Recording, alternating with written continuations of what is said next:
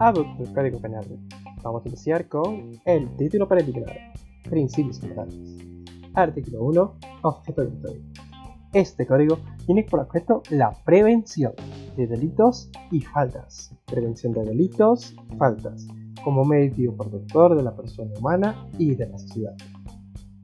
Artículo 2. Principio de legalidad.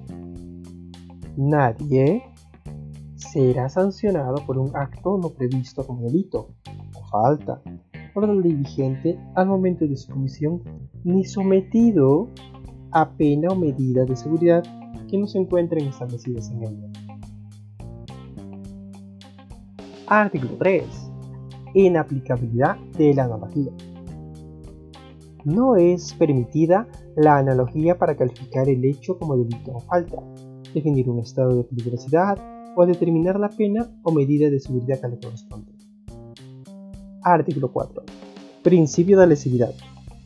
La pena necesariamente precisa la lesión o puesta en peligro de bienes jurídicos tutelados por la ley. Ojo, por el principio de lesividad entendemos que la pena necesariamente precisa de la lesión, uno o dos, puesta en peligro de qué? De bienes jurídicos tutelados por la ley. Artículo 5.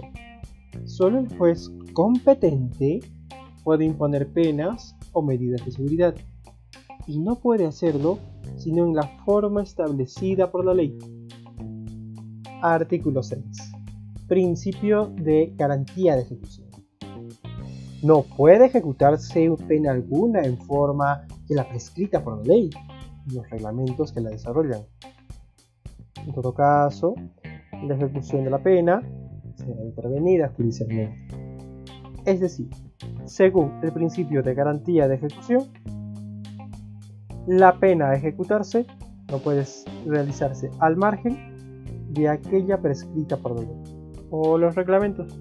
Caso contrario, la pena puede ser intervenida judicialmente. Artículo 7. Principio de responsabilidad penal. La pena requiere de la responsabilidad penal del autor. Queda proscrita toda forma de responsabilidad objetiva. Es decir, para que se aplique una pena, el autor tiene que ser el responsable.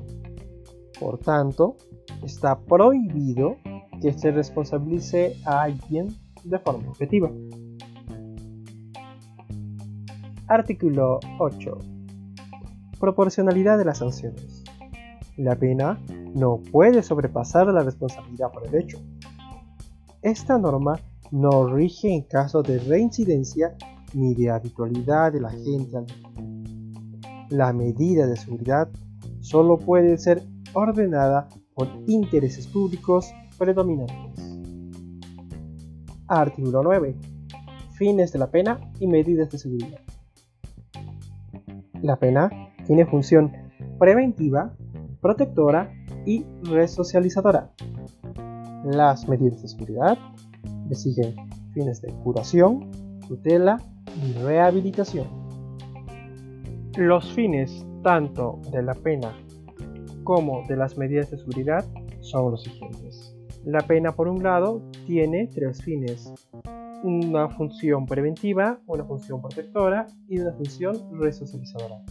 Y por otro lado, las medidas de seguridad tienen los fines de curación, tutela y rehabilitación.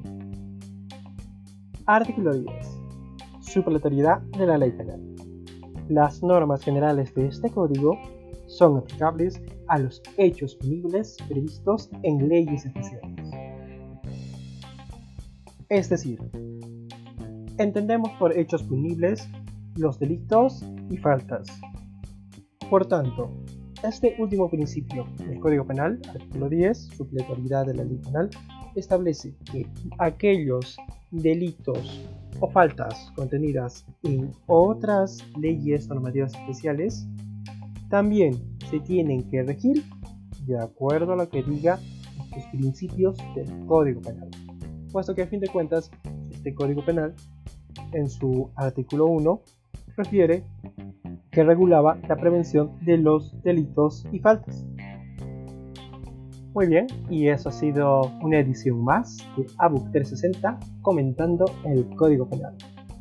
Hasta la próxima.